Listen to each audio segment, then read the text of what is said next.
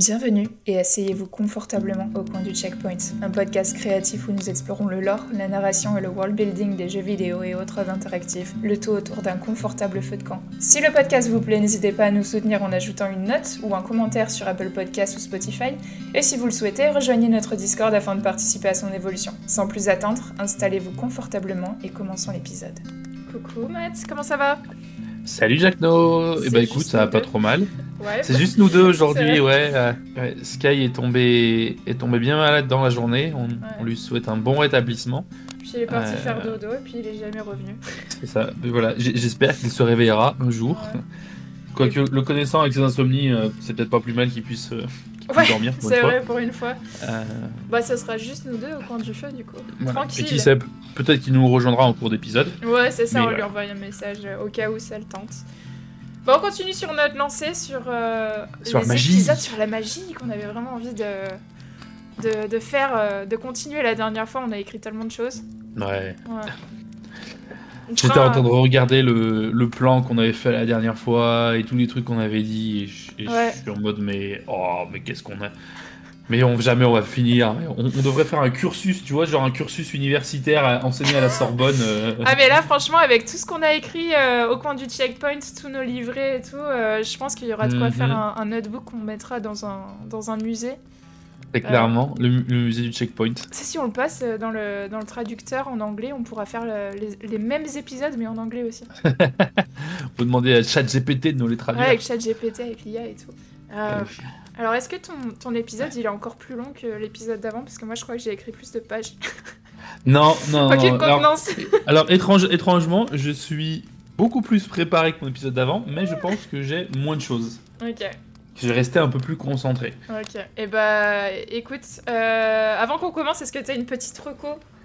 Oui, alors j'ai j'ai une recommandation Netflix cette fois-ci, Euh, une série que j'ai découvert il y a pas longtemps et euh, et quand j'ai vu la présentation sur Netflix, je me suis dit oh ça va être un bon vieux nanar, mais je vais tester et j'ai adoré. C'est Rebel Moon?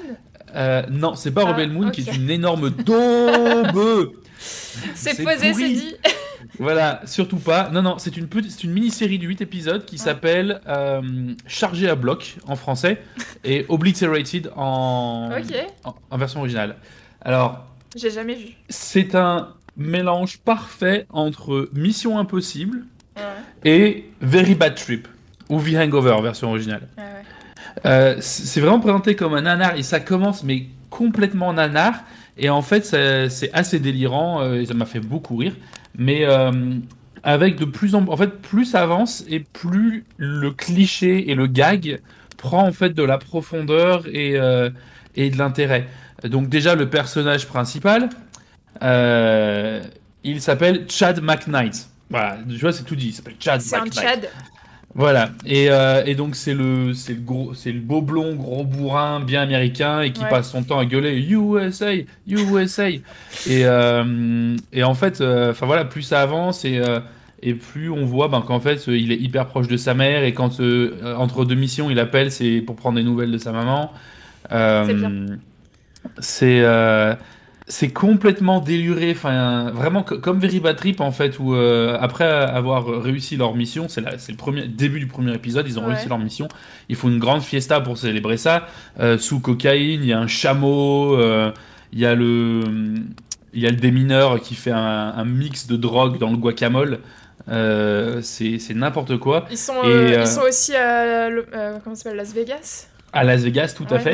Et, euh, et en fait, ils, a- ils se rendent compte que, bah, que c'est pas si facile que ça et que le, le devoir les rappelle, sauf qu'ils sont encore tous complètement torchés. Euh, et, euh, et voilà, ils doivent sauver le monde, ou en tout cas Las Vegas, tout en étant high on drugs et en train de décuver. Et il y a vraiment, voilà, il y a, y a vraiment tous les personnages qui sont tous des gros clichés, qui se déconstruisent en fait au fur et à mesure, tout en restant un cliché, mais uniquement pour le côté comique. Euh, c'est assez, vulgaire, il y a beaucoup de nudité, mais Ouais. c'est c'est très euh, égal dans, euh, dans le sens où il y a autant de mecs à poil que de meufs à poil. Ouais.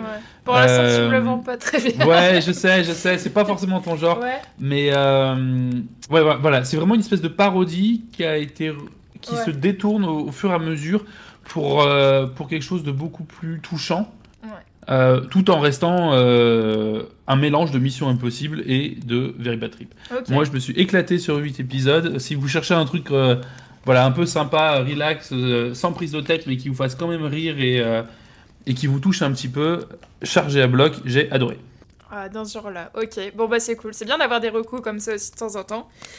Euh, bah moi j'ai pas spécialement de recos, par contre il y a un truc que j'ai adoré pendant les vacances de Noël et je l'ai crié sur tous les toits dans le Discord, c'est The Blue Eye Samurai que mm. tu avais recommandé déjà avant, mais pour ceux qui n'ont pas écouté l'épisode euh, de Skyrim de Noël, et c'est dommage que vous l'ayez pas écouté parce que c'est très cosy, euh, allez-y, c'est génial. ça fait tellement longtemps que j'avais pas regardé une série animée, en plus ça m'a fait vraiment du bien. je sais pas comment expliquer, mais une fois que je l'ai fini, euh, le lore, enfin en tout cas l'univers me manquait et j'avais envie de le relancer une deuxième fois. Je sais pas, ça m'arrive très très rarement, mais c'était tellement bien. Est-ce que tu sais qu'ils ont notamment sorti une version alternative de d'un des épisodes, je crois l'épisode 5, ah euh, sur, sur YouTube uniquement en noir et blanc, donc en, style en style bah, un peu vieux, film de samouraï. ouais, ouais c'est assez chouette parce que c'est pas purement en noir et blanc et quelques touches de couleur à droite à gauche ça rend très bien. Euh, et, donc j'ai re-regardé l'épisode justement euh, sur YouTube et c'était vraiment chouette. Bah, ouais. bah, moi j'ai vraiment adoré et puis mm. j'ai hâte d'avoir la suite. Et euh, ouais, il y, y, a beaucoup quand même de, de, maisons closes. À un moment tu te dis ok les gars c'est bon, il n'y a pas que ça au Japon. Mais à part ça. Je suis, pas sûr que, je, suis, pas si sûr de ça, hein. il va y avoir quasiment que ça. à l'époque. à l'époque. Bon vieux Brosel. Mais voilà, donc voilà, c'était très très chouette et j'étais impressionnée. En tout cas, j'étais surprise de voir que c'était un studio français qui l'a animé. Mm. Je n'y attendais pas. Tout à fait, Je ne sais pas si c'était dit euh, pendant la reco de l'épisode de l'époque. En tout cas, les Blue Eye Samurai sur Netflix, très très chouette. Et puis on a de la saison 2 oui, puisque c'est le petit changement depuis que j'ai recommandé la série, c'est que maintenant la saison 2 était confirmée. Ah oui, trop bien. voilà, donc, euh, on, l'attend. Voilà, on l'attend avec, euh, on l'attend avec impatience. Ça va prendre un certain temps, hein, mais vivement. Vivement. Euh, alors on va continuer un petit peu sur notre lancée avec l'épisode sur la magie.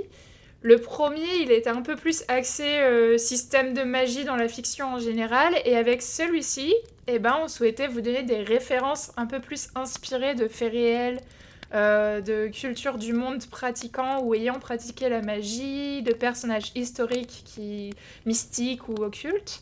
Et euh, bah, parce que finalement, euh, si votre but c'est quand même d'écrire de la fiction, il bah, n'y a rien de mieux que pour vous inspirer que de regarder les mhm. sources réelles autour de vous. Donc, bah, complémentaire, épisode complémentaire, un peu plus, un peu plus histoire de la magie. Un, peu plus culture générale, effectivement, et un peu moins world building. Voilà. Est-ce que tu veux qu'on récape vite fait ce qu'on a évoqué avant De quoi on a parlé à l'épisode globalement avant gens la magie euh, rituelle, euh, la magie mhm. euh, un peu plus païenne qu'on avait au début. C'était une magie un peu plus lente, plus procédurale, ça demandait des sacrifices. mais c'était une magie plus efficace parce que si le rituel était bien fait, normalement la, magie enfin, marchait. Mais à un moment, l'Europe s'est fait euh, envahir un peu par, euh, par le christianisme et la magie païenne, elle s'est transformée en fait en, magie un peu plus de prière. Donc en fait, euh, une magie rapide qui nécessite aucun sacrifice, mais tu pries pour l'intervention d'une entité qui peut choisir ou non de répondre à ta prière. Donc ça, c'était un petit peu l'histoire de mm. comment la magie s'est transformée en Europe. De quoi d'autre on a parlé euh euh, C'est une bonne question. C'est vrai que comme on avait beaucoup centralisé l'épisode sur, euh, sur la fantaisie et, la, et comment créer un système de magie, on était resté assez vague. On va plonger plus dans ce détail-là aujourd'hui. mais c'est vrai que je ne suis pas sûr que les, les trois règles de, de Brian, Brian Sanderson, Brendan Sanderson soient, soient très pertinentes pour, pour étudier les, les, sorcières de Salem ou, euh, ou, je, je, ne sais, je ne sais quel autre exemple. C'est vrai. On a fait un peu, on a parlé un petit peu euh, en général de nos systèmes de magie préférés euh, dans la fiction. On avait mhm. parlé de, de, Brian et de, de Ki, de Chi, de magie des arts martiaux, du nom des choses, etc. qu'on trouve souvent. Et puis on avait aussi fondé notre propre système de magie, si tu te rappelles. Oui, tout à fait. Nos trois lois de, la, de système de magie de coin du checkpoint. Oui. Alors, il y avait. Tu te Alors, moi, je, ou pas je, je me souviens. Donc, la- bon, bah, la mienne, c'était effectivement de bien penser à la source de la magie, Ouais. intérieure ou extérieure. Il y avait celle de Sky qui disait que le- ça doit en mettre plein la gueule. Quand t'es la Euh, magie la- visuelle. Euh, pas, forcément, mais ça, ça- ça doit être badass. C'était plus ou moins ça. hein. Ouais. Euh, et toi, c'était d'éviter les bons vieux clichés de magie élémentale et autres trucs euh, faits et refaits, De choisir un mot. et d'aller puiser dans votre imagination euh, Ouais, pour, euh, pour sortir quelque chose de nouveau. c'est ça. C'était nos Hey. lois. C'est bien, il Hein en a dans la tête. On les a marqués dans le... l'inter- L'interro surprise, j'étais prêt. Très bien, très bien. Surtout, je t'avais pas préparé pour ça, donc c'est cool. non, j'ai complètement, complètement pris court. Attends, vite. Faut les répéter trois fois comme ça, on s'en rappelle euh, à chaque fois. Euh, voilà, donc euh, on va parler un petit peu euh, chacun d'une culture. On a pris une culture, ça peut être une culture passée, une culture qui existe encore. On s'est dit juste l'exercice, on prend chacun une culture dans le monde qui utilisait ou utilise encore la magie. Et on va un peu vous raconter euh, l'histoire de cette culture et qui sait, euh, peut-être que ça peut inspirer euh, vos, vos fictions, vos, vos histoires. Euh, est-ce que tu veux commencer ou est-ce que tu veux que je commence? Euh, ben, vas-y, commence. Ok. Bah moi à la base j'étais partie euh, évidemment sur la culture gréco-romaine, mais euh, pff, je me suis décidée en fait de, de tout changer dernier moment. Parce qu'on est un peu recentré, généralement on est, on est vachement... euh, moi j'aime bien la, la culture grecque, donc j'ai tendance à prendre ça. Toi t'aimes beaucoup la culture euh, viking, donc tu vas prendre ça. Je me suis euh, moi je pense que Sky il va, il va prendre la culture japonaise, mais bon il est pas là. Je sais pas ce qu'il a pris, je, suis- je suis curieuse. Hum, Je suis curieux aussi, oui. Donc j'ai finalement euh, pris quelque chose que j'avais vu. J'ai regardé un documentaire il y a pas longtemps sur euh, les sadhus, qui, qui est euh, un peuple indien. Sadou. Ok. Sadhu, S-A-D-H-U. Et Ah. en fait, c'est assez gros parce que ça représente environ 0,5% de la population indienne. Donc c'est 4 à 5 millions de personnes. Oui, il y a beaucoup de gens en Inde. Et, euh, et c'est une culture très ancienne puisqu'on les retrouve dans les dessins et les écrits des conquêtes d'Alexandre le Grand. Ils sont euh, représentés.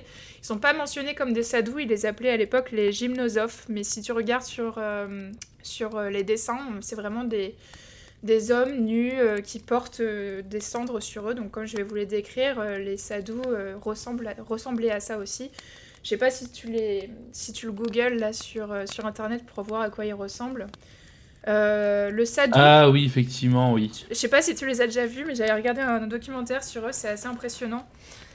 Euh, alors ça veut dire, le sadhu, ça veut dire l'homme de bien, euh, l'homme qui a atteint son but. Et euh, ça correspond assez bien à leur mode de vie, parce que les sadhus, ils renoncent à la société matérialiste et ils se libèrent de ce qu'ils appellent l'illusion, entre guillemets. Ils veulent fusionner avec le cosmique, le monde des morts, etc. Et ils se cachent pas nécessairement de la société. D'ailleurs, ils sont acceptés euh, dans les villes. Tu les vois dans les villes euh, installées, mais ils vivent pas dans les villes. C'est juste, ils peuvent se balader, ils sont acceptés. Euh, et les gens du peuple euh, vont aller consulter parfois des sadhus. Donc j'expliquerai un petit peu après quel genre de pratique ou d'aide à la communauté ils peuvent apporter. Mais voilà, ils, vivent quand même en marge et sont généralement, on les laisse tranquilles. Alors. Euh, ils sont généralement, voilà, visuellement, si vous allez regarder à quoi ils ressemblent, ils sont nus, ou ils portent une torche, et ils sont couverts de cendres, directement, euh, des cendres des morts. hein. Je parle de... Tu sais, euh, en Inde, Mhm. ils, ils inhument les morts. Donc ils vont, se, ils vont se couvrir le corps de cendres et, et ils font des peintures aussi sur le corps, sur le front, sur leurs vêtements. Et c'est des peintures qui sont à l'allégeance de Shiva ou de Vishnu. En fait, le but des sadhus, c'est de communier avec le monde des morts. Donc, euh, il y a beaucoup de drogue dans leur pratique aussi, et avec le H, évidemment. Et c'est des bons gros... Si tu regardes les Bon photos, c'est des euh. bons gros joints quand même. C'est- pas nos, nos petits joints à nous, c'est des, des gros cigarillos. des euh, cigares euh, de à la joints, de Churchill. hache, ouais. Il y a beaucoup de yoga d'abstinence sexuelle, de méditation et de mortification. Et la mortification, c'est les douleurs physiques euh, qui s'infligent. On va parler euh, de leurs rituels, euh, voilà, des fois un peu plus pratiques sur les sadhus.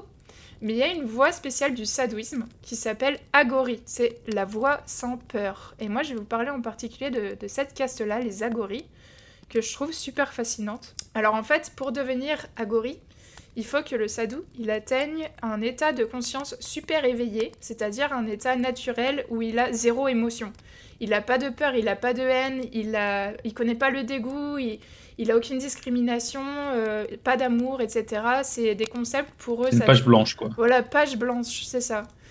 Euh, et si tu portes, en fait, tu, dois porter un, regard sur l'univers qui est complètement détaché et il n'y a aucune dualité, il n'y a pas de pur et d'impur. Il n'y a, a, pas de morale, y a... Mm. Voilà, ils sont au-delà de tout ça. Il y a euh, juste ce qui est. Voilà. Donc, par exemple, manger un, homme, aucun problème. Oui. C'est pas immoral. Il n'y a pas de bon ou de mauvais. Pour devenir un, un agori, il y a un rite de passage que tu dois faire. C'est il faut que l'initié il aille dans la rivière dénicher un crâne humain. Et pour info, les, les enfants indiens euh, qui sont morts avant l'âge de 19 ans ne sont pas, euh, ils n'ont pas de crémation. Donc euh, ils sont simplement déposés dans le Gange. Donc tu peux retrouver des parties du corps, etc. Tu sais, le, les Indiens, quand ils meurent, généralement, ils sont, ils sont hmm. inhumés et on va déposer les cendres dans le Gange. C'est pour ça que le Gange est très pollué. Et, euh, et ceux qui sont nés avant l'âge, qui sont morts avant l'âge de 19 ans, ils sont directement déposés, de ce que j'ai lu. Donc voilà, tu peux retrouver des crânes, tu peux retrouver des bouts d'humains, etc. dans le Gange. Euh, donc les sadhus, ils vont, enfin les, ceux qui veulent devenir agori, ils vont récupérer un crâne et il faut que ce soit un crâne en bon état, qui leur plaise, etc. Parce qu'ils vont garder ce crâne avec eux toute leur vie. Ça va être euh, le crâne qu'ils vont toujours avoir avec eux. Et il faudra jamais qu'ils s'effritent ou qu'ils se cassent. Donc ce sera quelque chose de très très précieux pour eux. Ça va être un symbole. Euh, le crâne, c'est le symbole euh, du siège de la pensée. Ça symbolise la libération du poids de la confusion mentale. Donc euh, voilà. Le, ils vont tout faire avec le crâne, ça va devenir un, bol ou une assiette où ils vont manger, boire dedans, ils vont faire leur rituel dedans, etc. C'est vraiment, ça va être leur compagnon. Et euh, une fois qu'ils ont leur crâne, euh, ils vont passer un rituel tantrique avec le saint agori, qui est le gourou pour devenir euh, un agori une fois 100 mètres. Et ils passent de l'autre côté de la voie sans peur. Donc c'est à ce moment-là que tu deviens l'agori. Et ensuite, voilà, tu, deviens un nomade, un errant. Tu, tu n'as aucune maison, aucun foyer. Et tu vis en communion avec la nature et les êtres spirituels. Tu es censé exemplifier Shiva sur Terre. Voilà. Ok. C'est euh, voilà en termes Attends, c'est laquelle déjà Shiva? C'est la déesse de la destruction. Enfin, elle a plusieurs personnifications. du yoga aussi. Yoga, euh, destruction et transformation, il me semble. Et d'ailleurs, non, Shiva, c'est un dieu, ce n'est pas une déesse. Eh ben, elle a plusieurs. Euh... Il, elle. Ouais, je sais pas. Il aurait ou elle aurait plusieurs. Euh, dieu de la lune, de la création, de la destruction. Le préservateur, le dissimulateur et le révélateur. Voilà, il aurait, ils auraient, elle aurait plusieurs sous-catégories où elle peut se transformer et eux, ils prennent une catégorie particulière de Shiva qui serait la partie destruction et la partie transformation d'elle ou de lui, je sais pas. Mais en termes de pratique, euh, voilà, je vous ai dit que certaines personnes pouvaient aller voir les agoris pour leur demander de l'aide.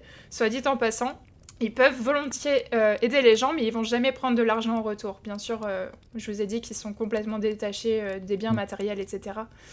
La vérité, c'est qu'il y a beaucoup de fantaisie et de misconceptions sur les pratiques rituelles sur les, euh, des agories, en particulier avec euh, le cinéma euh, Bollywood qui les a mm. un petit peu.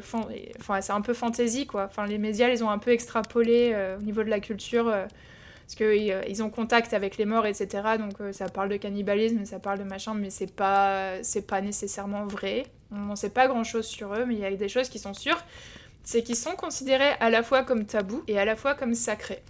Donc il y a plusieurs groupes d'agories et ils vont avoir différentes pratiques un peu plus magiques. Il y en a certains qui sont concentrés sur l'alchimie, d'autres qui vont être un peu plus concentrés sur l'occulte et d'autres qui vont être concentrés sur la guérison. Mais au centre de tout, il y a toujours le même objectif qui est l'éveil spirituel. Donc par exemple au niveau de, de la guérison, ils ont une pratique qui est la médecine spirituelle. Donc ils absorbent une maladie et ils la, euh, voilà, ils la transforment euh, en santé. Ils utilisent le feu généralement pour faire ça. Et pardon, ça va être un petit peu dégueu, mais ils se servent en fait, ils extraient des fluides humains, euh, tous les fluides possibles et imaginables que tu puisses imaginer, pour qu'ils vont, enfin, pour les transformer en onguents, en médecine, voilà, pour les êtres humains. Ils disent qu'ils peuvent soigner tout et n'importe quoi. Pour eux, si chaque maladie humaine est soignable. Euh, un autre truc qu'ils ont, c'est qu'apparemment, ils ne craignent pas non plus euh, la douleur. Ok. un peu comme les fakirs. euh. Oui, en effet, un petit peu comme les fakirs. Voilà. Donc, leur lieu de culte, ça s'appelle les sadhnas. Les sadhnas. Je sais pas trop si tu prononces le, L- le S à la fin. Mais en fait, c'est des lieux de culte désolés, juste faits pour la crémation. Imagine une terre sans rien qui pousse. Et c'est des lieux qui comportent des plateformes crématoires et des bouchers, des bûchers, et euh, c'est là où ils pratiquent leur rituel. Donc ils choisissent des endroits où errer, et l'idée derrière ça, c'est que c'est un lieu désolé, donc ça symbolise qu'il n'y a aucun désir qui s'en émane. Et euh, d'autres sadhnas, ça peut être par exemple le lit des rivières. Donc généralement, c'est un endroit où il y a la mort qui tourne, qui rôde autour. Mhm. Euh, ils craignent pas la douleur, comme j'ai dit. Par exemple, ils disent que s'ils ont un blocage au cœur, ils peuvent l'ouvrir, enlever le blocage et recoudre le cœur, et le tout sans anesthésie. En théorie, pour les agories, il n'y a aucun problème avec la douleur. Euh, un autre truc, c'est qu'ils veulent vivre aussi avec un monde sans haine. Donc le mot haine, la, la haine des autres, euh, le, Mhm. voilà, les choses que les gens peuvent porter sur eux, tu vois, c'est pas bon. Et parce qu'en fait, ils croient au karma. Donc Oui. ils vivent en marge de la société, généralement aussi parce qu'ils veulent que personne se moque d'eux, ils veulent se protéger un peu de ça parce que comme ils sont un petit peu, euh, comment dire, Différent. ben non, ils réagissent, on va dire, ils réagissent avec leurs instincts. Euh, ils pourraient maudire Ah, cette oui. personne juste pour se venger euh, par instinct, en fait. Et une malédiction, ce serait euh, piéger euh, l'âme des, des personnes qui se moqueraient d'eux. Et on dit qu'une malédiction de Agori se produit toujours. Euh, lié à ça, évidemment, ils sont très liés au monde des esprits. Voilà, ils peuvent communiquer, chasser les mauvais esprits, responsables des troubles euh, psychologiques de leurs patients. Donc, je vous ai dit que certaines personnes Mm. peuvent aller voir les agoris et leur demander de l'aide. Donc voilà, ils utilisent des pratiques tantriques de yoga et de méditation régulières qui leur donnent, en fait, leur corps, ça devient comme un vaisseau afin de pouvoir recevoir une version de Shiva, c'est la version transformation et destruction que je te parlais. Et Mhm. en fait, Shiva rentre en eux, Shiva les contrôle à partir de cette, euh, cette pose de yoga tantrique. Et, euh, et à travers ça, ils peuvent communiquer avec les démons et les esprits, et par extension, ils sont capables d'interagir avec eux et de les chasser. Euh, voilà, donc le yoga très très présent bien sûr dans la, la culture hindoue en général, mais euh, j'a- j'avais aucune idée que ça pouvait être vraiment quelque chose de très spirituel aussi. Ils veulent aussi comprendre le but et la peine des esprits, donc c'est pas juste les chasser, c'est vraiment rentrer en communication avec eux et, le monde des esprits pour eux c'est très très important. Ils veulent les guider en dehors de ce monde-là. Et euh, ils auraient aussi des pouvoirs de transmutation alchimique. Alors là, on rentre dans un autre degré de magie euh, complètement ouf, parce que je connaissais pas du tout, mais l'alchimie aussi, c'est très présent dans, euh, dans l'hindouisme. C'est. Ok, euh, j'en savais rien non plus, ouais, effectivement. bah ouais, je savais pas. Apparemment, chaque, euh, chaque humain, chaque dieu aurait. euh, comment dire Ils auraient un, un composant alchimique qui le représente. Et grâce à la rythmique du souffle, le pranayama, euh, et aussi à des, à- au yoga et, et en fait aux composants alchimiques de chaque chose, ils arrivent à transmuter, par exemple, à rajeunir leur corps, etc. Donc il y a vraiment un, un côté euh, réju- réjuvénération qui est, euh, qui est avec le yoga, la pratique du souffle. Est-ce que dire Réjuvénation Ouais. Raju- Ah, Ouais, pas résurrection, mais l'autre truc. Ré- Réjuvé- Réjuvénation, c'est ça. C'est ça Ça me paraît Euh, faux comme mot. en tout cas en, en- en anglais. Non, réju- réjuvénation, processus Mhm. de retour réel ou apparent à l'état jeune. Ouais, en tout Réju- cas, transmuter, rajeunir ton corps. Donc c'est plus ou moins ça. Donc voilà, quand je vous dis partie composante alchimique, imaginez que le yoga, la rythmique du souffle, combiné avec euh, les composants alchimiques de chaque chose, ça permettrait de, de faire des choses sur ton corps et de- le corps des autres. Donc voilà, c'était c'était euh, les agoris, c'était agoris. euh, les sadhus, qui est en tout cas très intéressant. Il y a des documentaires sur internet, sur YouTube, de, de personnes qui sont allées rencontrer des agoris, donc allez voir. Et, euh, et très très chouette comme peuple. En tout cas, je, je l'ai trouvé impressionnant et il y a certaines choses qui, qui m'ont inspiré en tout cas pour mon point chimère, donc euh, on en parlera après. Cool. Et voilà, Chouette. Alors, eh ben, à mon tour, alors, ouais. à la surprise d'absolument tout le monde, je vais parler des Vikings. et Tu des shotgun immédiatement. Voilà, tout à fait. Je, je les shotgun immédiatement parce que euh, moi, c'est un sujet qui m'intéresse énormément. Je vais donc vous parler des Volva. Euh, ou Volva en fonction de la prononciation. Et non pas les vulvas. Voilà, effectivement, le, le nom est un petit peu peut porter un peu à, à confusion. Euh, D'un point de vue étymologique, Volva, ça veut dire euh, porteuse de bâton. Mhm. Euh, donc euh, rien à voir effectivement avec des parties génitales. Mais euh, et donc les, les sont les chamans des peuples des peuples scandinaves euh, ou d'un point de vue plus général, même si c'est faux de les appeler comme ça, des peuples vikings. Alors il faut savoir qu'en fait euh, les les Volva, les premières traces écrites de de, de Volva remontent aux Romains euh, qui, euh, qui avaient déjà effectivement connaissance de leur existence lorsque les, les Romains étaient en bisbille avec les, avec les peuples germains, avec les bar- barbares du Nord. On est tous, des- tous les deux Et- sur des, des cultures euh, super vieilles qui ont, qui ont persisté en fait. Voilà, alors effectivement, même si euh, il existe beaucoup, beaucoup, beaucoup moins de Volva aujourd'hui qu'il n'existe de d'Agori, probablement, euh, puisque c'est une, religion qui est quand même morte depuis, euh, depuis à peu près euh, 1000 ans. Mais ça fait une résurgence, et on, on peut encore en trouver quelques-unes. Enfin bref. Euh, donc effectivement, ça, remonte quand même à un, paquet d'années et euh, effectivement les, Romains, on a, des, écrits de généraux romains en fait qui racontent que lorsqu'ils traitaient avec des chefs barbares, euh, qu'ils étaient accompagnés de, de leurs voyantes. Alors qui étaient les, les Volva? D'un point de vue mythologique, en fait, Freya est la première des Volva, c'est la déesse de la magie. Et c'est elle-même qui d'ailleurs enseigna euh, la magie à Odin par la suite. Il faut savoir que dans la, dans la religion euh, viking, la magie est vraiment un truc de femme, puisque c'est Freya sa, sa maîtresse et qu'elle l'a donnée aux femmes. Et le fait que Odin la maîtrise, même s'il est le roi des dieux, lui a été euh, sujet de, de, de Ah. moquerie en fait, Ah, de moquerie d'accord. surtout. Ouais. Euh, mais euh, Odin, un bon chef de stratégie, euh, on n'a rien à faire, il prend tous les outils qu'il peut. C'est un homme Euh, déconstruit, Odin. C'est un petit peu ça, ouais. Alors c'est déconstruit quand ça l'arrange. hein. Euh, c'est plus une question de je prends, tout, je prends tous les outils qui peuvent me servir, peu Ouais. importe les rôles. Mais donc voilà. euh, donc par la suite, effectivement, Freya enseigna euh, sa magie aux Volva euh, et ainsi que les rituels chamaniques. Donc les, la, la magie des Volva, en fait, se, se rapproche énormément de, du chamanisme, dont on avait rapidement parlé là, dans l'épisode précédent. Euh, et elles avaient, bah, similaire aux, aux agories dont tu parlais, un, un rôle de nomade, puisqu'elles n'avaient pas de maison, pas d'attache, et qu'elles euh, se baladaient de, de village en village, de peuple en peuple, pour, euh, pour apporter leur, euh, leurs compétences.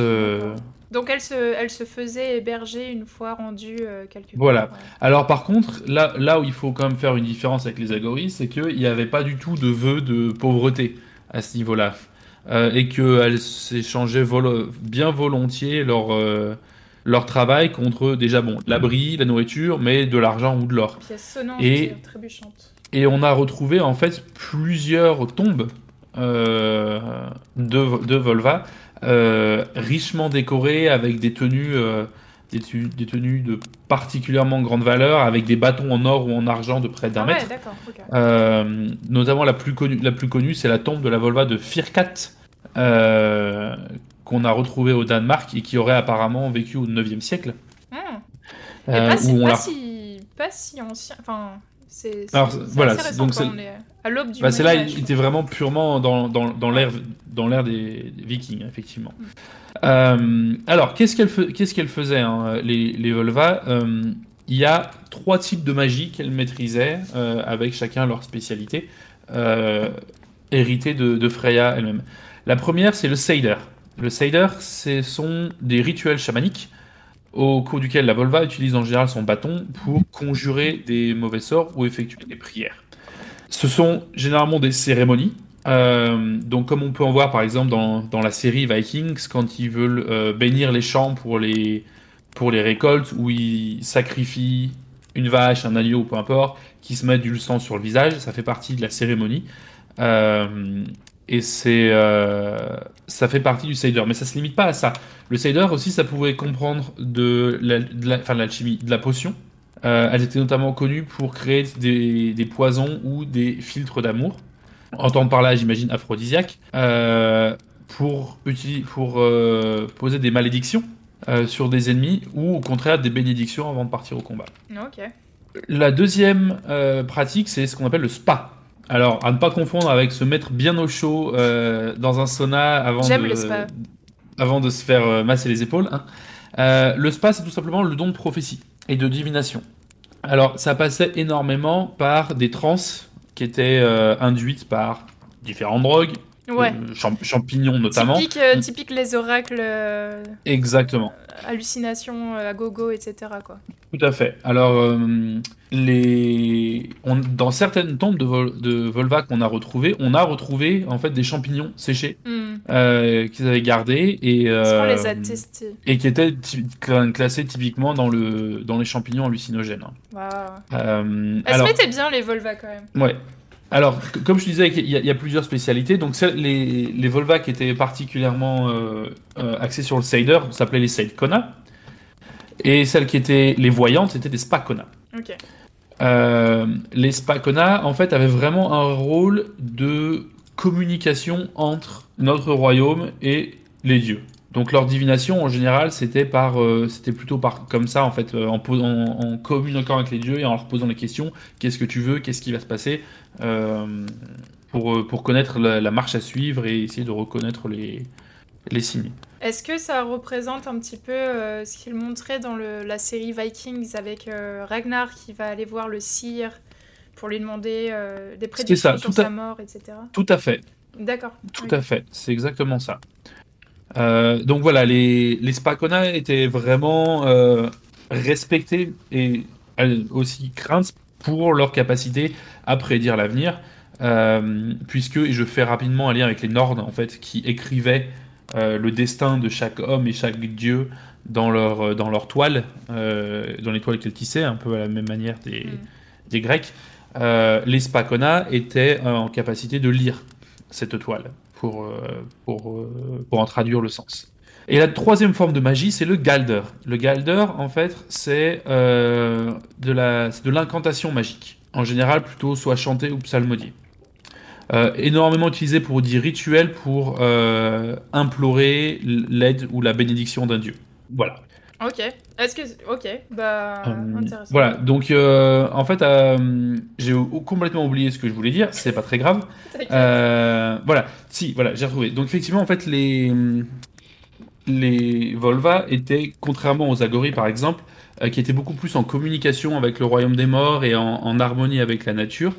Euh, les Volva, elles, étaient beaucoup plus actives dans le sens où une grosse partie de leur magie euh, avait vocation à avoir un effet direct. Euh, bénédiction, mais aussi malédiction, mauvais sort, apporter la mort, apporter la richesse, ce genre de choses, et encore plus voir l'avenir.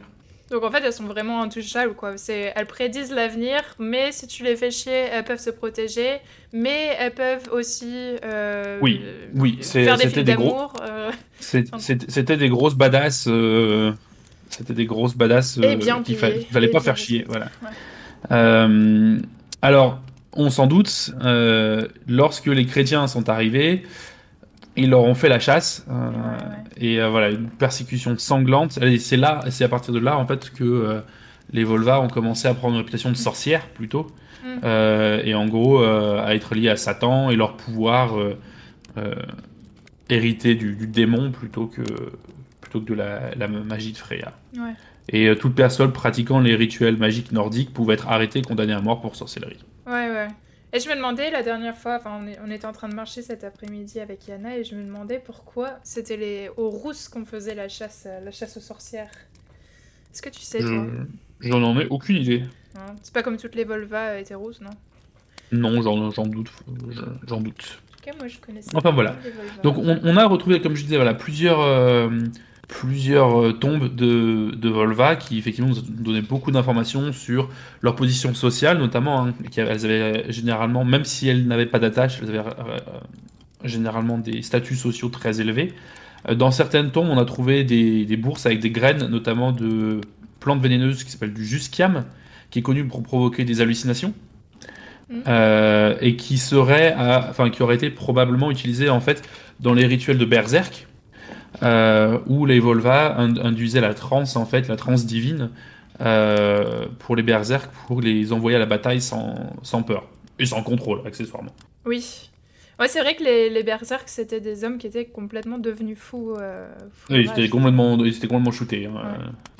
Enfin voilà, c'était euh, c'était la, ma- la magie des, des Volva héritée de Freya. Ok, bah c'est cool. Bah écoute, j'étais en train de regarder justement à quoi ressemble une vulva sur, euh, sur Google. Bon, après, après c'est que des fantaisies imaginées. Ça va que de la fantaisie d'une meuf hyper canon à moitié dénudée. euh, En string de métal. euh, c'est ça. Euh, bonne, vieille Vampirella euh, et Red Sonia. Voilà. euh, Je regardais s'il n'y avait pas un documentaire ou quoi. Et je trouve un documentaire euh, Lessons of the Vulva. Donc je regarderai ça.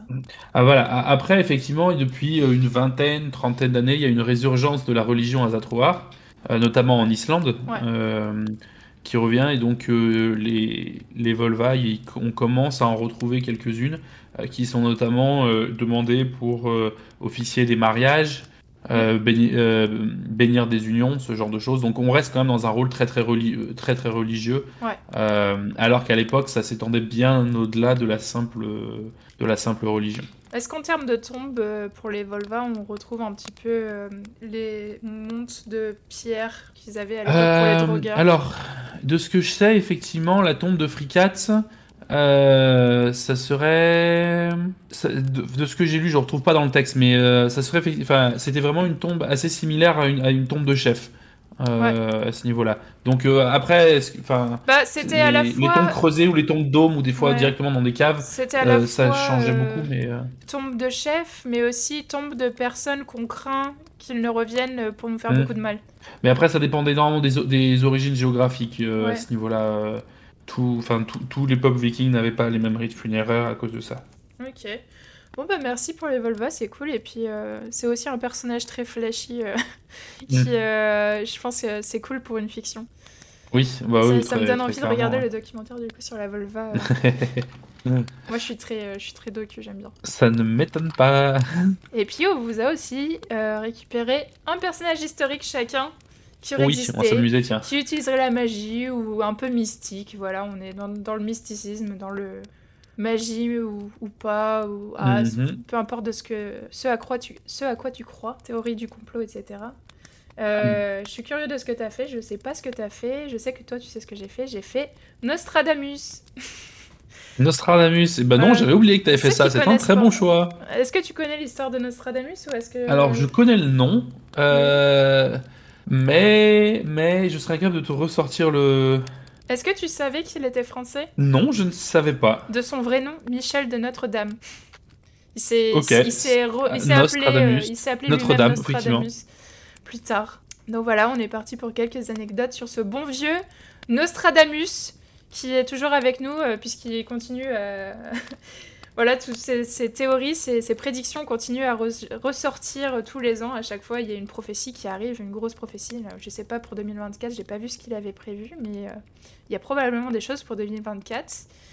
Euh, évidemment, c'est pour ça qu'il est connu, parce que il écrivait des almanachs où chaque année il y avait des prédictions pour un fléau.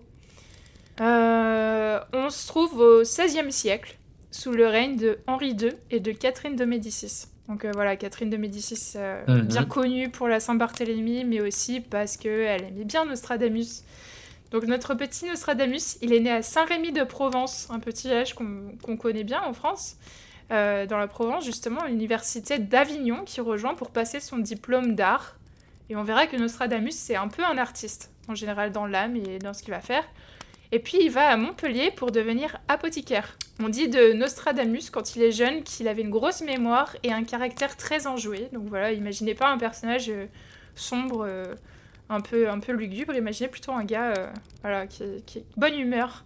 Et ses camarades l'appelaient le jeune astrologue parce qu'il essayait d'expliquer tout le temps les phénomènes célestes à ses amis. Il était passionné des astres, des étoiles filantes, etc. Et on sait qu'il sera radié de l'université parce qu'il exerçait le métier déjà d'apothicaire avant qu'il ait, qu'il ait son diplôme. il est un peu, un peu sauté les étapes. Et euh. voilà, il est... c'est un personnage un peu foufou. Donc, euh, il continuera cependant à pratiquer euh, apothicaire comme faux docteur. Il y avait des faux docteurs à l'époque euh, sans diplôme, c'était pas trop compliqué de se cacher et de continuer de pratiquer. Euh, donc voilà, monsieur voyage beaucoup en Italie, rencontre des alchimistes, euh, il se spécialise en alchimie végétale et il rencontre un gars en Italie qui, qui lui a parlé d'une alchimie euh, particulière et il va adorer ça. C'est, attention, accrochez-vous, c'est la- l'alchimie des confitures qui guérit. Des confitures. ah, j'ai l'impression d'entendre. Voilà. J'ai l'impression d'entendre Merlin dans Camelot. C'est euh, ça, c'est exactement ça. Quand il fait son, son, son onguent là pour soigner les plaies et que euh, il y a la fée Morgane qui vient choisir Arthur, qui vient prendre Arthur pour l'emmener chez les morts et il dit non mais vous avez jamais réussi à le soigner, vous avez fait votre onguent avec de la purée de châtaigne, normalement c'est de la purée de cerise. Ouais, c'est ça. Mais oui bah, bah écoutez, euh, je me suis adapté aux fruits de saison. Il Euh, parle, il parle dans, dans son premier. bah, en fait, son tout premier traité, ce sera un traité des confitures. Et il, parle avec, beaucoup d'amour de confitures de coin, etc. Bah, C'est un gars du Eh sud de bien. Provence, donc il avait des bons Bah fruits oui. là-bas. Donc euh, voilà, donc euh, voilà, il se marie ensuite après son traité des confitures. Il fait pas moins de 6 enfants, le bougre. Donc voilà, donc il devait avoir un bon éditeur avec son traité des confitures, ou alors, euh, je sais pas, euh, ça devait bien se vendre euh, par milliers, parce qu'il continuera d'écrire et de publier après. Et quelques années plus tard, il publie son tout premier almanach populaire. Donc une collection, un almanach, c'est une collection de prédictions.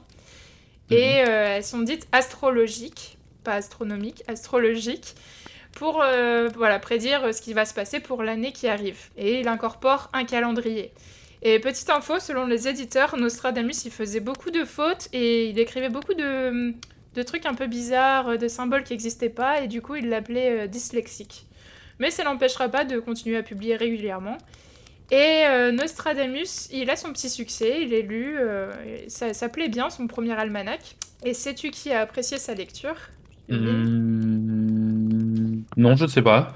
Eh bah, la reine Catherine de Médicis, Ah bah oui. qui Ah bah l'invite oui, à la cour, plus. Au château de Blois à l'époque. Et Nostradamus, il se dit, oh là là, mon dernier ana- almanach, j'avais mis euh, le roi un peu euh, en garde contre des dangers, donc euh, ils vont vouloir me couper la tête. Mais non, c'était juste des fans, ils voulaient juste rencontrer le Nostradamus. Voilà, donc la prophétie, en fait, qui a fait grande renommée et qui avait mis le roi en garde, c'était ce quatrain en particulier qui dit Le lion jeune, le vieux surmontera, en champ bellique par singulier duel, dans cage d'or, les yeux lui crèvera, de classe une, puis mourir mort cruelle. Donc voilà, c'est quatre ans plus tard, Henri II qui va mourir suite à une joute. Et regarde, ça match plutôt euh, le quatrain. Donc le lion jeune, le vieux surmontera. En fait, le jeune lion, c'est le, le comte euh, Montgomery, qui est plus jeune que Henri. En champ bellique, par singulier duel, bah, c'est la joute, face à face. La joute, tu sais, sur le, le combat, euh, les deux chevaux avec euh, la grande lance, là où ils, ils se font tomber du cheval. Dans Cage Mhm. d'or, les yeux lui crèvera, parce que Henri, en fait, il portait un aume en or. Donc la cage d'or, bah, en fait, Montgomery, il le tue, enfin, au cours de la joute, il le tue pas directement, mais il lui crève un œil avec euh, les échardes de la lance en bois et qui ira voler dans son aume. Donc ça peut être la cage d'or. De classe 1, puis mourir, mort cruelle, et ben on sait que Henri II, il meurt pas immédiatement de ses blessures à l'œil, mais ce sera une Mais il longue va mort. souffrir. Voilà, ce sera de longues agonies et d'infections, etc. Ça va ça durer 4 ou 5 jours, je crois, avant qu'il meure. Donc franchement, ça se tient et ça va bluffer la cour et Catherine, qui en fera son petit euh, Rasputin personnel, on va dire. Mhm. Donc elle le garde. Et euh, bon, ça va en fait dans les deux sens. Catherine de Médicis, elle demande à Nostradamus à quel âge il mourra son fils euh, Charles IX. Et il lui répondra 90 ans. Et en fait, Charles IX, il mourra à 24 ans. Donc toutes ces prédictions n'étaient pas... n'étaient pas... euh, voilà. Dommage, c'est encore. Mais bon, euh, ça l'a tellement bluffé la première prédiction qu'elle continuera à lui demander de, de continuer ses almanachs et de les, de les créer euh, annuellement. Donc chaque année, il va, construire, il va écrire ses almanachs. Et en échange, elle lui payera, le protégera de l'église, parce que évidemment, on peut imaginer qu'avec ce genre de prédiction, ça plaît pas trop au pape, mais ça, enfin, ça va. Du coup, ils l'ont jamais radié. Et Hérétique au boucher Hérétique au boucher, exactement, mais ce qui s'est pas passé pour euh, Nostradamus. Et euh, elle lui fournit un observatoire exact- euh, également. Donc, en fait, euh, pourquoi un observatoire? Parce qu'il écrit ses prédictions qui sont basées sur la conjonction des astres. Donc, à chaque, conjon- à chaque conjonction, il met en gros un fléau. Sauf que voilà, enfin. Très On bien. sait qu'aujourd'hui, la- l'astrologie, c'est des foutaises. Soyons clairs, Nostradamus, c'était un peu un charlatan. Ok, il était poétique et artistique, mais charlatan quand même. Mais charlatan. Mais pour l'époque, l'astrologie, c'était un peu plus considéré comme une science, tu vois. C'était un truc impressionnant. Donc voilà, il avait son observatoire. Et puis bon, on sait qu'à cette époque aussi, il y avait la fameuse peste en Europe, surtout Mm. en Provence. Donc en fait, toute la famille de Nostradamus sera, enfin une grosse partie de la famille de Nostradamus sera touchée. Et il les utilisera d'ailleurs comme cobayes pour ses nouvelles décoctions. Je rappelle qu'il faisait de l'alchimie. Et euh, 2016 lui suppliera d'inventer un remède aussi en échange de, couvre- de le couvrir d'or et de financer ses recherches. Il créera des potions à, base de feuilles de cyprès et de pétales de rose. Et de confiture de coin. Mais de combien de tricot Ça aurait soulagé certaines chèvres apparemment, mais euh, voilà, c'est- ça aurait aussi mis en valeur son talent parce qu'on raconte qu'il se rendait sur place dans les hôpitaux, il s'enfermait vraiment avec les patients, il prenait des notes, euh, il travaillait sur la maladie. En revanche, évidemment, les pétales de rose, ça guérit personne, et sa femme et ses deux enfants meurent de la peste à cette époque.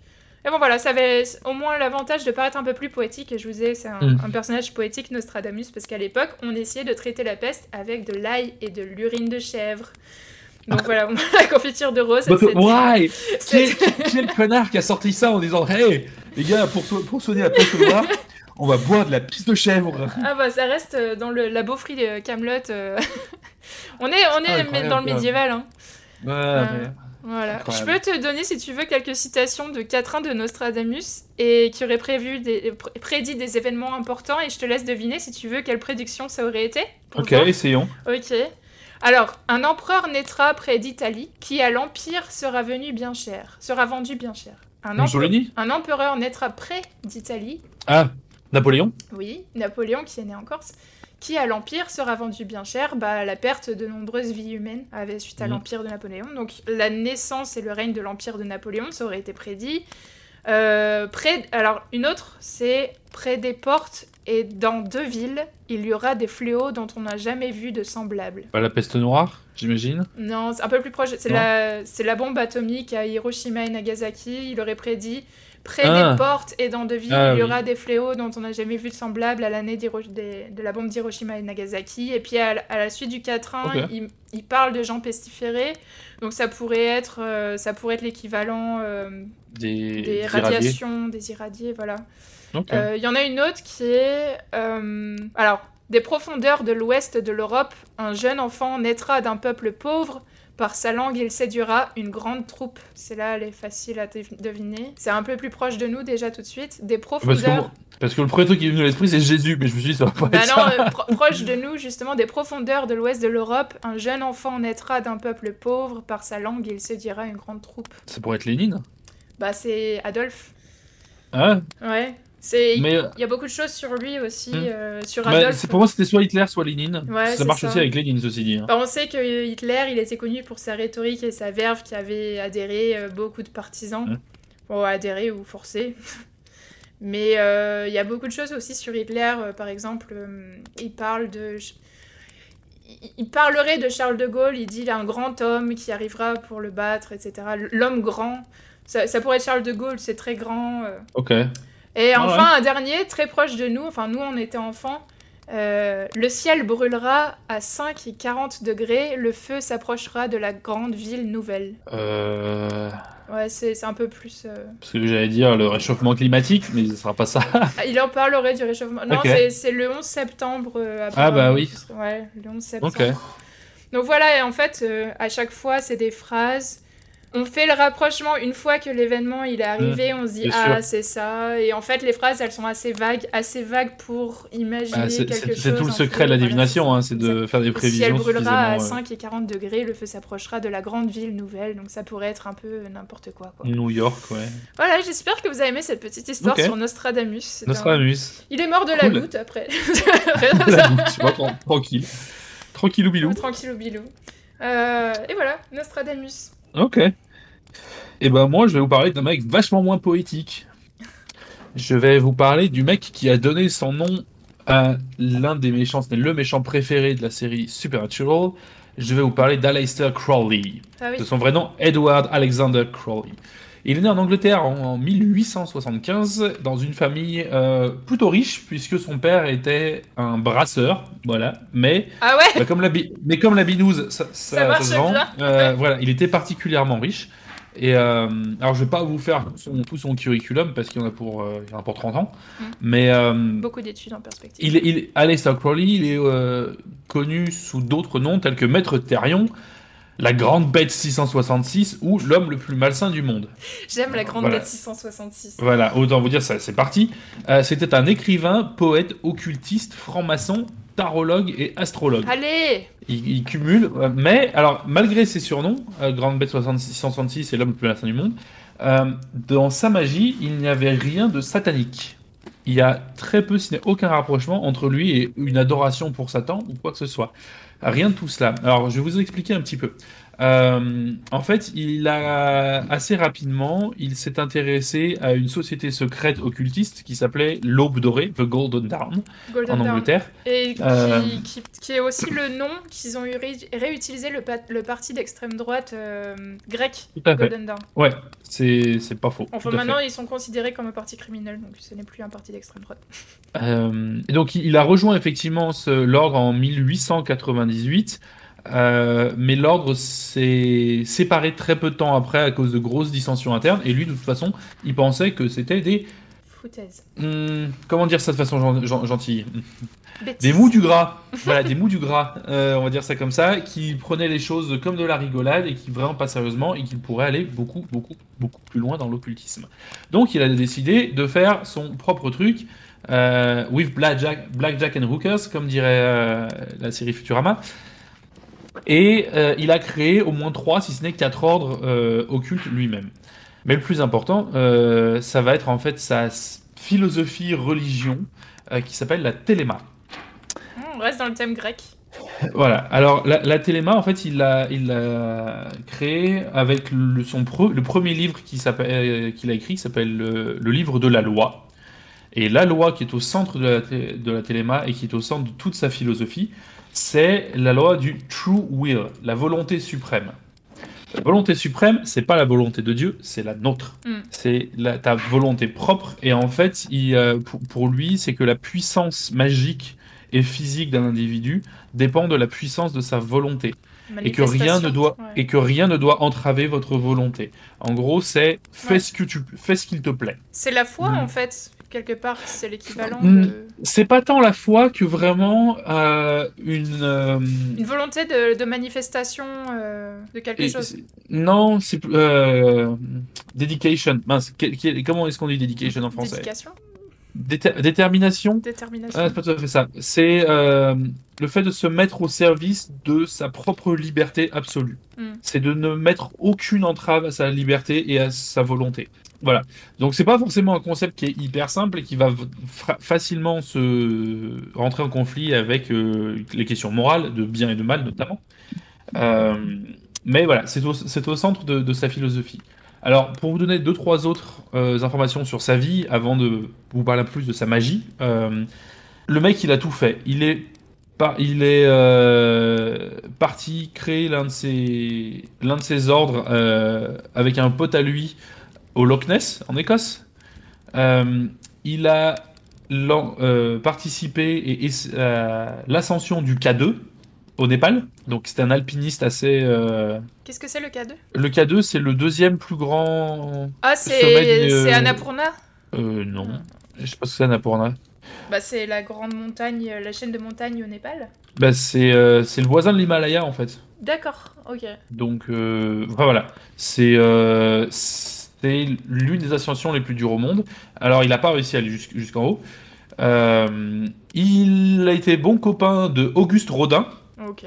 euh, le, le sculpteur français. Sculpteur, ouais. Il est aussi parti en Russie où il a été grand copain d'un certain Rasputin. Euh, qui notamment lui a, a inspiré une bonne partie de sa philosophie. Euh, il a fini sa vie en Sicile, bref, il a un peu tout fait. Alors, pour vous donner un peu une, idée de, de ce qu'il faisait, donc pour lui, ça- ça- il avait deux magies principales. Euh, la première, effectivement, c'était les magies, la magie euh, cérémonielle. Euh, donc, effectivement, par, euh, par des invocations de groupe et des rituels particulièrement compliqués avec des symboles, des invocations, des outils de cérémonie, dont le but était en fait d'atteindre une espèce d'éveil spirituel et de euh, conscience de soi pour pouvoir communiquer avec des forces supérieures. D'où derrière aussi la volonté, euh, enfin le concept de volonté, puisque seule une volonté inébranlable pouvait permettre cette communication. À côté de ça, et la deuxième, c'est notamment un précurseur, même si ce n'est pas le premier, de la magie sexuelle. Mm. Euh, il était particulièrement convaincu que l'acte sexuel et que la communion de, de deux corps humains, en fait, euh, créait une espèce d'explosion d'énergie spirituelle qui permettrait en fait d'atteindre d'atteindre ces différents buts magiques et de communication avec les forces supérieures. Mm. Il a fait plusieurs euh, plusieurs écrits là-dessus, euh, dont notamment un vraiment où il où il parle de des différents types de enfin genre il y a un chapitre par type de sexe masturbatoire anal machin etc Ah ouais. enfin et que et, et le pouvoir que tu peux en tirer Chaque Et le truc position euh, crée un truc différent. possible. Je suis pas allé, pas allé aussi loin, mais ce qui était le principal pour lui, en fait, c'est que l'acte sexuel était sacré. Ouais. C'est que c'était c'était pas un truc à prendre à la légère. Ben écoute, que un c'était peu pareil vraiment pour un- les agories euh, de ce que j'ai ça me fait un peu penser à ça, même si euh, t'as pas forcément parlé de sexe. J'ai parlé mais, des euh, fluides, mais. euh, Ah, d'accord. De cela. Voilà. Je pensais pas à cela, franchement. Bah aussi, ouais. Hmm, D'accord, mais voilà, donc c'est vraiment que l'acte sexuel est sacré et pas à prendre à, à- à la rigolade, puisque c'était un, un générateur de, ma- de magie en fait particulièrement puissant. C'est entre autres pour ça qu'il était connu euh, dans la bonne société anglaise pour lancer des énormes et immondes orgies euh, particulièrement cheloues euh, dans ces cérémonies en fait. il était marié d'ailleurs, Aleister Crowley, avec une femme qui partageait particulièrement son, son approche Son spirituelle. Ouais. Donc ça, ça aide, j'imagine. Ouais. Euh, sinon, à côté de ça, il a été aussi beaucoup dans la divination. Il a notamment créé son propre tarot, euh, avec sa propre interprétation effectivement du symbolisme tarotique. Tarotique, je sais pas si ça existe. Ouais. On me comprend. On va l'inventer. Euh, qui est d'ailleurs toujours utilisé toujours euh, de, de nos jours hein, par par les par les voyantes et, Est-ce que c'est le fameux tarot de Marseille ou c'est un autre Non, tarot c'est le tarot de Thoth. De Tot, ok. Oui, il était aussi Jamais. très très fan des Égyptiens. Euh, et il était fait- finalement aussi très adepte de toute forme de divination, notamment de voyage astral. Euh, et d'expérience hors du corps. Alors le voyage astral, pour le contexte, tu sais ce que c'est? Bah, c'est quand tu projettes ton, Tu, tu es censé ton toi intérieur hors Voilà, de ton tu- corps tu pour laisses ton- voyager. Ton, euh, corps euh, vide et ton âme est censée flotter au-dessus pour aller voyager n'importe où euh, sans blocage euh, où tu veux quoi. C'est une sorte de projection astrale. euh. Voilà, donc c'était donc mon, ma petite présentation d'Aleister Crowley, euh, qui était euh, un peu, un peu, un peu taré, mais vraiment, euh, il, était commis au truc. euh. N'aurait-il pas lancé- tué sa femme à la, à la fin de sa vie, Matt? Alors pas du tout. Euh, pour euh, pour la petite information, en fait, il a divorcé de sa femme puisqu'il Ah. est, euh, il est parti en voyage et quand En il bon a rencontré, gentleman. euh, quand, quand- bah, en fait quand il est rentré de son voyage, alors voyage. il était parti pour une nouvelle, ascen- nouvelle ascension d'alpinisme. Ouais. Les trucs sont mal passés. Il y a quatre compagnons de cordée qui sont morts. Au même, il demande à ce que sa femme et sa fille le rejoignent en, en Inde et ils, fuient tous le pays lorsque la police commence à enquêter sur l'incident auquel euh, d'un incident euh, auquel, au cours duquel Crowley aurait tué deux agresseurs. Euh, ils sont réfugiés en Chine. Il renvoie son épouse et sa fille à Londres. Pendant ce temps-là, il cherche une ancienne maîtresse. Je sais pas laquelle. Et quand il est rentré en Grande-Bretagne, il, apprend que sa fille est morte de la fièvre. Oh. Et donc, il a rendu sa femme responsable. Et. Euh, Alistair et, euh, Voilà. Ok. Donc, Oh, euh, D'accord. Enfin voilà. Mais euh, et donc euh, vis-à-vis de sa fin de vie, en fait, il était particulièrement proche de l'Allemagne, germanophile, et avec la seconde, guerre- la première guerre mondiale, pardon, euh, ça passait assez mal. Ouais. Donc il a, il a fui en fait l'Angleterre, où il était indésirable. Il a fini en Italie, où il a été indésirable aussi. Euh, Jusqu'à la deuxième. il a été chassé par Mussolini en 1923. Et, euh, et en fait, il est mort particulièrement vieux en, en 1947, donc après la Seconde Guerre mondiale à 72 ans, euh, d'une crise cardiaque liée à une bronchite. Alistair Alors apparemment, la bronchite serait liée à ses fortes consommations de drogue. Ouais. Euh, en tout cas, il est mort complètement ruiné, sans un, sans un copec, alors qu'il était assez, assez riche. Voilà. quand, euh, lors de sa vie. Il a, il a dilapidé la fortune familiale dans ses, dans ses divagations il avait plus d'héritage, donc euh, d'héritière. plus rien, c'est ça. Eh bah écoute, euh, voilà, les enfants ne prenez pas de drogue. Voilà, c'était Alyssa Crowley, le grand taré, la bête, grande bête 666. Le Golden Dawn Master. Euh, bah écoute, je le connaissais juste pour Golden Dawn, le truc qu'il avait fondé. c'est- J'avais vu un Euh, il l'a pas fondé d'ailleurs le Golden Dawn, il l'a rejoint. Ah, il mais, euh, rejoint, d'accord. ouais. J'avais, j'avais entendu parler de lui lors d'un, épisode de True Crime, donc euh, je sais pas pourquoi, je me suis dit, ah, probablement elle a dû tuer sa En femme, fait, mais- en, en tant que grand maître d'occulte et avec ses écrits, il est très, très régulièrement repris euh, dans tout ce qui est euh, euh, satanisme et, et autre chose. Ouais. surtout quand voilà, dans les true crime et dans les séries télévisées, parce que dès que tu as des meurtres sataniques, le nom de Crowley il est envoyé. Mais il grandiose. avait rien de satanique, en fait, c'était vraiment du fais ce qui te plaît. C'est un en peu gros. comme les agories avec euh, les trucs de cannibales et tout ça de Bollywood euh, qui, qui peu ont un ça, peu ouais. amplifié. Donc voilà, les histoires des, des personnages historiques sur euh, les histoires de la magie. Là, ce qu'on vous a raconté, il y a moyen. Enfin, prenez-le avec une pincette. On vous a raconté des histoires. Il y a des gens qui disent de tout et de rien sur Internet. Les agories, il y a des choses qui font, Mm. il y a des choses qui font pas. Ne croyez pas tout ce que Hollywood vous dit.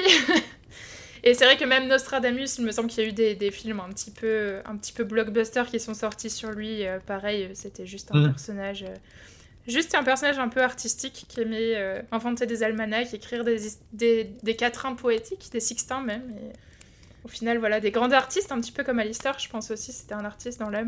Mm. Euh, tu nous avais fait un petit quiz, mais du coup, Ouais, on va le garder, On va le peut-être garder la pour une autre fois, parce, que, parce que sinon, bah, on sait qui va gagner. Il a gagné. Euh, je vous le garde pour la prochaine fois, mais on va, on va peut-être se faire un petit point chimère sympa pour, euh, pour Ouais. clôturer l'épisode Et d'aujourd'hui. ben, ouais. je te laisse le présenter parce que c'est toi qui l'as Alors, fait. Oui, c'est moi qui l'ai fait. Alors l'idée, euh, puisque le- comme on, on l'a quand même pas mal compris euh, avec notre exposé du jour, le, la magie dans notre monde était très régulièrement rattachée à la religion. Je vous propose, euh, je vous ai proposé le point chimère suivant. Vous êtes l'élu d'un dieu. Dites-nous quel dieu, quel pouvoir magique il vous confère, et quelle est la quête qu'il vous a confiée. Il y a trois choses. Trois, trois, trois. C'est ça. Tu commences? Tu veux que je commence? Bah, comme tu veux, tu m'as dit que t'avais avais écrit un super chimère. Donc, euh, Alors, Alors j'espère qu'il est super, Euh, mais il est super en fait parce que il vous faut que je, il faut que je donne du contexte, il faut que je, je vous donne un peu de mythologie. bah, attends, s'il est trop Euh. bien, garde-le pour après parce que le mien, il, est, il est average. Ok, bon bah vas-y. C'est une moyenne chimère. Euh, alors, vous êtes l'élu d'un dieu. J'ai choisi la déesse Astrea, qui est la déesse de la, de la justice et de l'innocence grecque. Astrea. Ok. Astrea. Euh, je me suis un petit peu inspirée des agories du coup avec mes recherches d'aujourd'hui et euh, des oracles grecs qui prenaient beaucoup de drogues hallucinogènes euh, comme on le sait euh, à fond. Donc mon pouvoir de la déesse Astrea, ce serait en effet de rentrer dans une transe grâce à des substances. Imagine par exemple un peu les, les concoctions de Geralt dans The Witcher euh, Mhm. qu'il a toujours à la ceinture, qui lui donne des pouvoirs surhumains et qui lui permet de rentrer en contact un peu avec le monde ésotérique. Donc pareil, j'aurai mes drogues avec moi et je les prendrai tout en faisant mon rituel dès que je sens la présence quelque part d'un être qui aurait besoin d'aide. Et pendant cette transe, mon corps deviendrait un vaisseau pour permettre à Astrea de me posséder et ainsi de communiquer avec l'autre monde. En fait, euh, la magie dans la Grèce antique, c'était principalement sombre et liée à l'occulte et liée au monde des morts. Donc, ma quête personnelle, ce serait de entrer en contact avec les esprits tourmentés des défunts, celles euh, qui, et ceux qui sont morts euh, de façon assez violente, bon, par exemple un crime, euh, d'apprendre la vérité sur leur mort et d'apporter la justice après sur le monde des vivants. Donc, par exemple, de réouvrir un ancien dossier considéré comme classé et de retrouver des preuves pour euh, savoir, enfin je sais du coup qui est le criminel, mais pour moi pour euh, le re-amener devant la justice. Donc voilà, ce serait euh, Intéressant. le but Donc peut- peut-être lié à, à, à Némésis aussi, déesse de la vengeance. Ouais, bah en fait comme c'est la déesse de la justice et de l'innocence, je me suis dit c'est c'est il y a tellement de moi j'adore les trucs crime, il y a tellement de familles euh, qui ont des dossiers où, où Mm. des gens di- disparaissent et jamais retrouvés, on sait qu'ils sont probablement enterrés quelque part et et personne passe pas derrière les barreaux, donc en fait ce serait aussi le but de Astrea de re voilà, d'apporter la justice dans le monde des vivants euh, au travers d'un vaisseau euh, d'une personne humaine capable de, de, de communiquer y avec y avait pas. Il n'y avait pas une série comme ça Si, euh, c'est trop bien, ça s'appelle Cold Case. Alors je pensais pas à Cold Case, Ah. j'aimais beaucoup Cold Case aussi, Ouais. mais il y a, je pense il y a iZombie Ah, euh, je connais pas. où- où c'est une meuf qui est mordue par un zombie, en fait, qui devient un zombie, et comme elle est, comme elle est mince. Zombifié Non, non, non, son, son, son métier, elle est euh, to be pour les flics. Ah, d'accord, ok. Euh, oui, euh, police. euh, Légiste, Police légiste. scientifique. Ah, médecin Ouais, légiste, elle- d'accord. elle- les médecins légistes, en fait, Ouais. elles, mangent, elles mangent les cerveaux des victimes euh, pour s'approprier leurs souvenirs et aider à résoudre les meurtres. Top. Bah, Mais écoute, il y a une autre série qui était sur M6 et qui est un peu plus vieille, c'est sur. Netflix, en effet. Euh, non, sur M6. Non, non, euh, celle que tu viens de dire. euh, Ah oui, elles sont mises je sur Netflix, checker, ouais. Et il y a- mais il y avait une autre sé- série avant euh, sur M6 où en fait c'était une meuf qui avait genre des visions et qui parlait avec les morts euh, pour résoudre leurs crimes. True Calling. J'ai ma femme qui est au taquet. euh, J'ai entendu un grésillement crié euh, en l'arrière-plan. True Calling, c'est ça. Ok. Bah écoute, moi je connais que Cold Case, mais euh, c'était très vieux. C'était bien que- Cold Case. Peut-être que True Calling. euh, Ouais. Ouais. Bah j'aimais bien, c'était un peu poétique justement. euh. Ouais, le truc qui était particulier avec Cold Case, quoi. Ouais, le truc qui était particulier avec Cold Case, c'est qu'ils avaient vraiment une manière de te faire t'attacher au personnage qui était déjà mort parce avec tous les flashbacks et en fait c'était systématiquement triste parce que tu t'attaches à eux et Ouais. ben ça se finit jamais bien puisque Ouais. l'épisode est basé sur le fait qu'ils soient morts. Mais ça se finit jamais euh, bien, mais à la fin, t'as toujours le, le personnage qui est entre guillemets pas Hmm. vengé, mais qui est euh, ramené à la justice.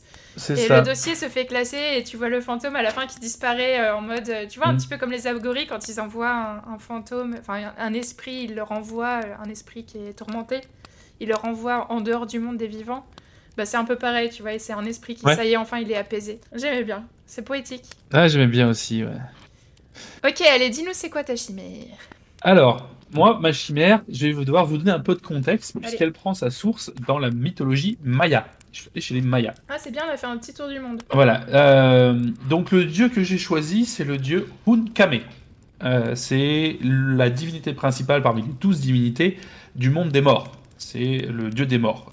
Alors, dans la mythologie maya, il y a deux héros, deux jumeaux, euh, un peu comme euh, Remus et Romulus, du nom de Hunapu et de Shibalanke, suite au meurtre de leur père et de leur oncle par les douze seigneurs des enfers. Euh, les enfers qui portent le nom de Shibalba dans la mythologie maya. On vous en voudra pas si vous vous rappelez pas de tous les noms. Oui, c'est pas grave. Je parlerai d'enfer, ça c'est plus simple. Euh, les, les jumeaux, Unapu et Shibalanke, ont donc décidé d'aller jusqu'aux enfers pour venger le meurtre de leur famille. Il y a un certain nombre d'épreuves qu'ils ont à passer, un peu similaires à Hercule par exemple. Mhm. Euh, et en fait, l'une de ces épreuves, c'est qu'ils doivent à un moment passer la nuit dans la maison des chauves-souris. Euh, où, ils se, où ils se cachent avec leur sarbacane pour se défendre contre les chauves-souris qui leur tournoient autour. La euh, il fallait qu'ils restent là jusqu'au lever du soleil pour réussir l'épreuve. Sauf que Unapu a sorti la tête à un moment pour voir si le soleil s'était levé. Et l'un des, le dieu Kamazots, dieu chauve-souris, dieu mineur de la nuit, lui a immédiatement arraché la tête à coups de griffes et d'ailes et a ensuite emporté sa tête jusqu'au terrain de jeu des enfers De où les dieux s'amusent au jouer au foot. Puisque les, euh, les enfers, en fait, à cette époque-là, étaient vus comme un, enfin, un immense terrain de jeu où les, les douze seigneurs infernaux jou- euh, jouaient à un jeu de balle avec les morts. Pourquoi c'est pas un jeu de pétanque? Ça aurait été tellement trop rigolo. Voilà, alors c'est un jeu de balle. J'appelle ça du foot, c'est d'autant plus drôle, mais c'est un jeu de balle. J'adore les enfants. Euh, et, euh, et donc Unapu, décapité, retrouve sa tête utilisée comme ballon. Euh, sauf que euh, Shibalanke, qui a donc réussi l'épreuve et qui s'est donc caché aux abords du terrain, attend le moment où la tête de son frère va sortir du terrain et il en profite pour la récupérer et la remplacer par un fruit. Le jeu se poursuit jusqu'à ce que le fruit éclate et suite à ça, une défaite humiliante et embarrassante pour les Shibalban, les seigneurs des enfers. Shibalan- Shibalanke ressuscite son frère et les seigneurs des enfers s'aperçoivent en fait que euh, les, jumeaux ont cette capacité à se ramener à la vie l'un l'autre. Un certain nombre euh, d'autres aventures, je vais vous les passer, euh, mais en conclusion, en guise de conclusion, les jumeaux gagnent et pour punir les dieux des enfers pour leurs crimes et leurs défaites, le royaume de Shibalba, des enfers, donc, ne seront plus un lieu de grandeur.